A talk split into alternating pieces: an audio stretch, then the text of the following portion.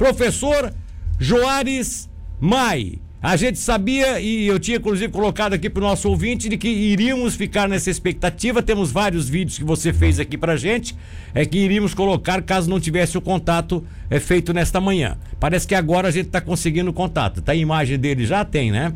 Ah, é sem imagem, só por áudio.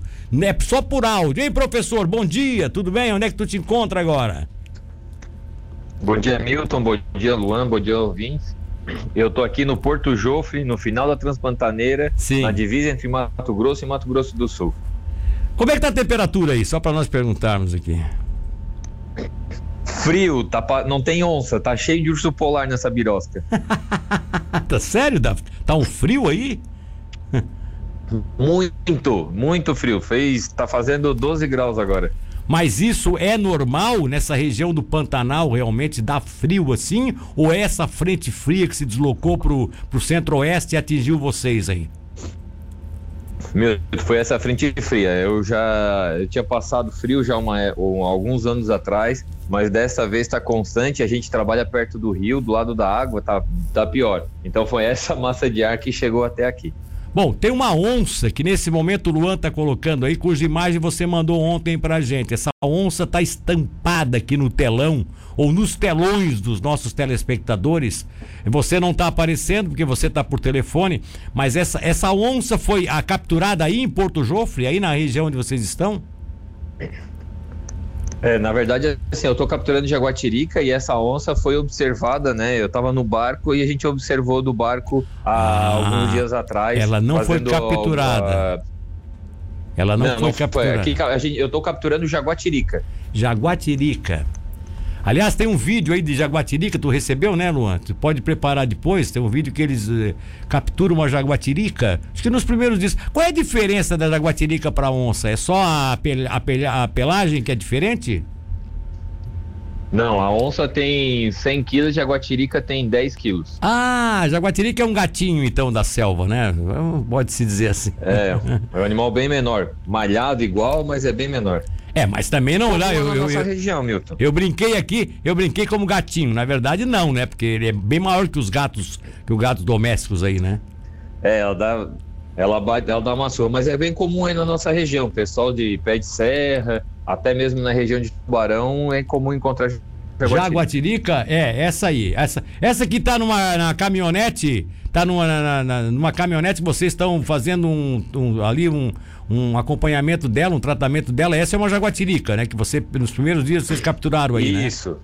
É, o Luan tá Isso, preparando. A gente fez o acompanhamento desse animal é. para colocar o rádio colar e fazer o monitoramento o... no pós-fogo, né? Sim, Inclusive, eu sim. mandei um vídeo da área onde eu tô indo atrás dos animais para entender um pouco qual foi o papel do fogo em relação à biologia desses tá. animais. E, esses vídeos nós vamos passar daqui a pouco também, professor. Tu não estás vendo aqui, mas eu vou mostrar agora. Eu acho que dá para o Luan já preparar agora, Luan. Pode colocar aí que eu vou tentar. É... Eu acho, não sei se ele está narrando, eu acho que ele está narrando. Coloca aí, coloca aí. Coloca o professor aí narrando. A propriedade da Pantera, uma ONG que trabalha com conservação de felinos há muitos anos.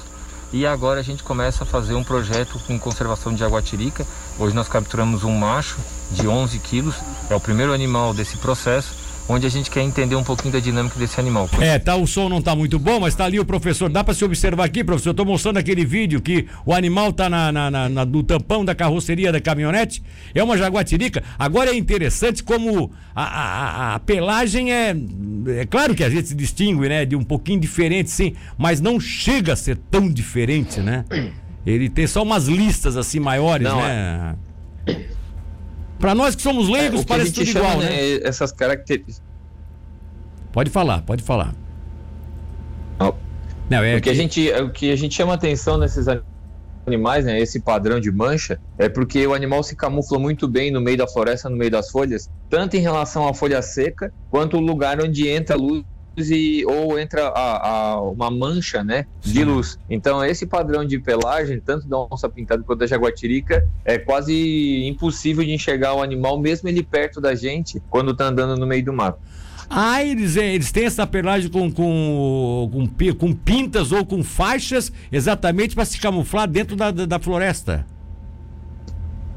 Isso. E outra coisa, né, Milton? Os animais que eles caçam, que são os cervos, a própria anta, o porco, eles não enxergam colorido como o nosso. Então, para esses animais, o malhado da onça pintada ou da jaguatirica se camufla com a cor da vegetação. E ela, eles enxergam como se fosse tudo o mesmo padrão. Então, fica muito mais difícil para identificar o predador.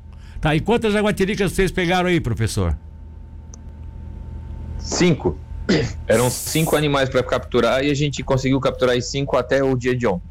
Mas é porque é, é, é, mais fácil, pelo que eu observo, vocês capturaram a jaguatirica com mais facilidade do que quando vocês vão para a tentativa de capturar as onças. É, a jaguatirica é mais, é, o que, que é? Ela é menos atenciosa, ela é menos cuidadosa, ela fica mais exposta à ação de vocês?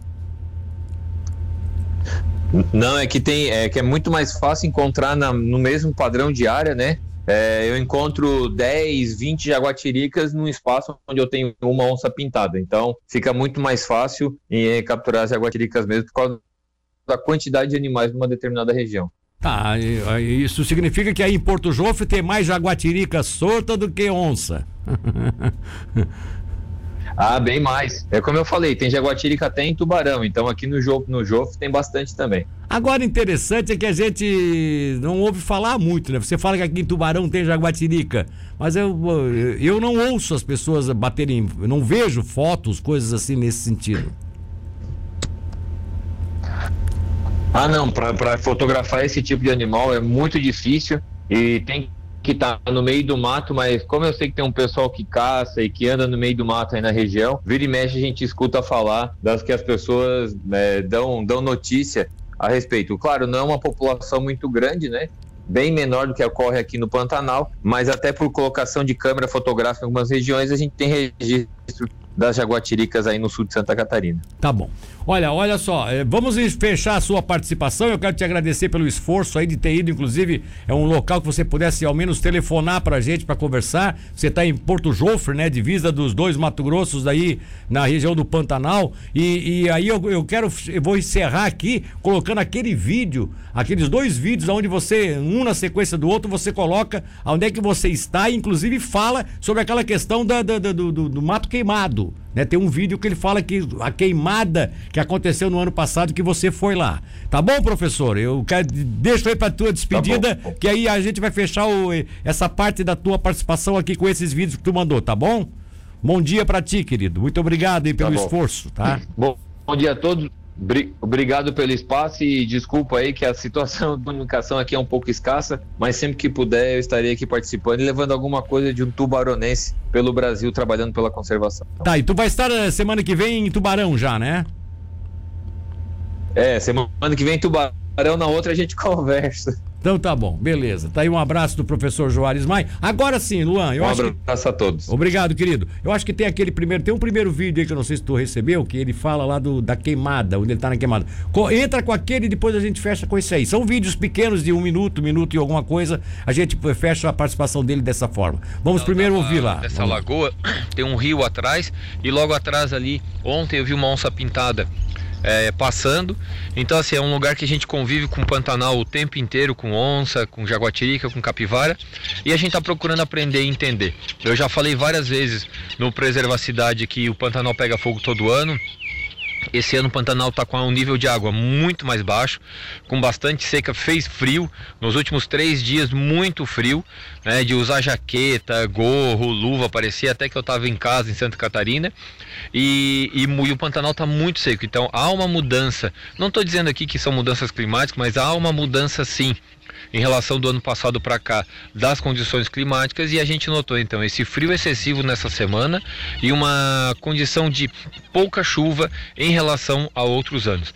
Já há uma previsão que para os próximos cinco anos choverá cada vez menos e com isso pode impactar bastante na população de fauna aqui do Pantanal. Essa área que eu tô, ela vive de gado, mas principalmente turismo relacionado à pesca e o turismo relacionado às onças pintadas, que as pessoas vêm aqui para fotografar do mundo inteiro. E com o Covid dificultou bastante a vinda de turistas. Então, todas essas, essas questões a gente acompanha como ONG, tentando ajudar, dando suporte para o pessoal do turismo, trabalhando com a preservação de onça pintada, mas também trabalhando com cerca elétrica, evitando a predação. Então, não é um trabalho dizendo que as pessoas não devem viver no Pantanal, pelo contrário, é um, é um trabalho de conservação junto com as pessoas aqui do Pantanal, tentando melhorar a condição de vida com o turismo e com a produção agropecuária, tá certo? Então, mais uma vez, um tubaronense por aí trabalhando, fazendo um pouco de diferente e ajudando um pouco na conservação. Espero trazer sempre coisas novas e diferentes para vocês aqui no Preservar a Cidade, tá certo? Um grande abraço e na outra semana eu estarei em Tubarão e aí a gente faz um programa ao vivo conversando de alguma, alguma parte do meu trabalho ou mesmo um assunto interessante para os ouvintes aqui da Rádio Cidade. Beleza. Tá um grande abraço a todos e até a próxima.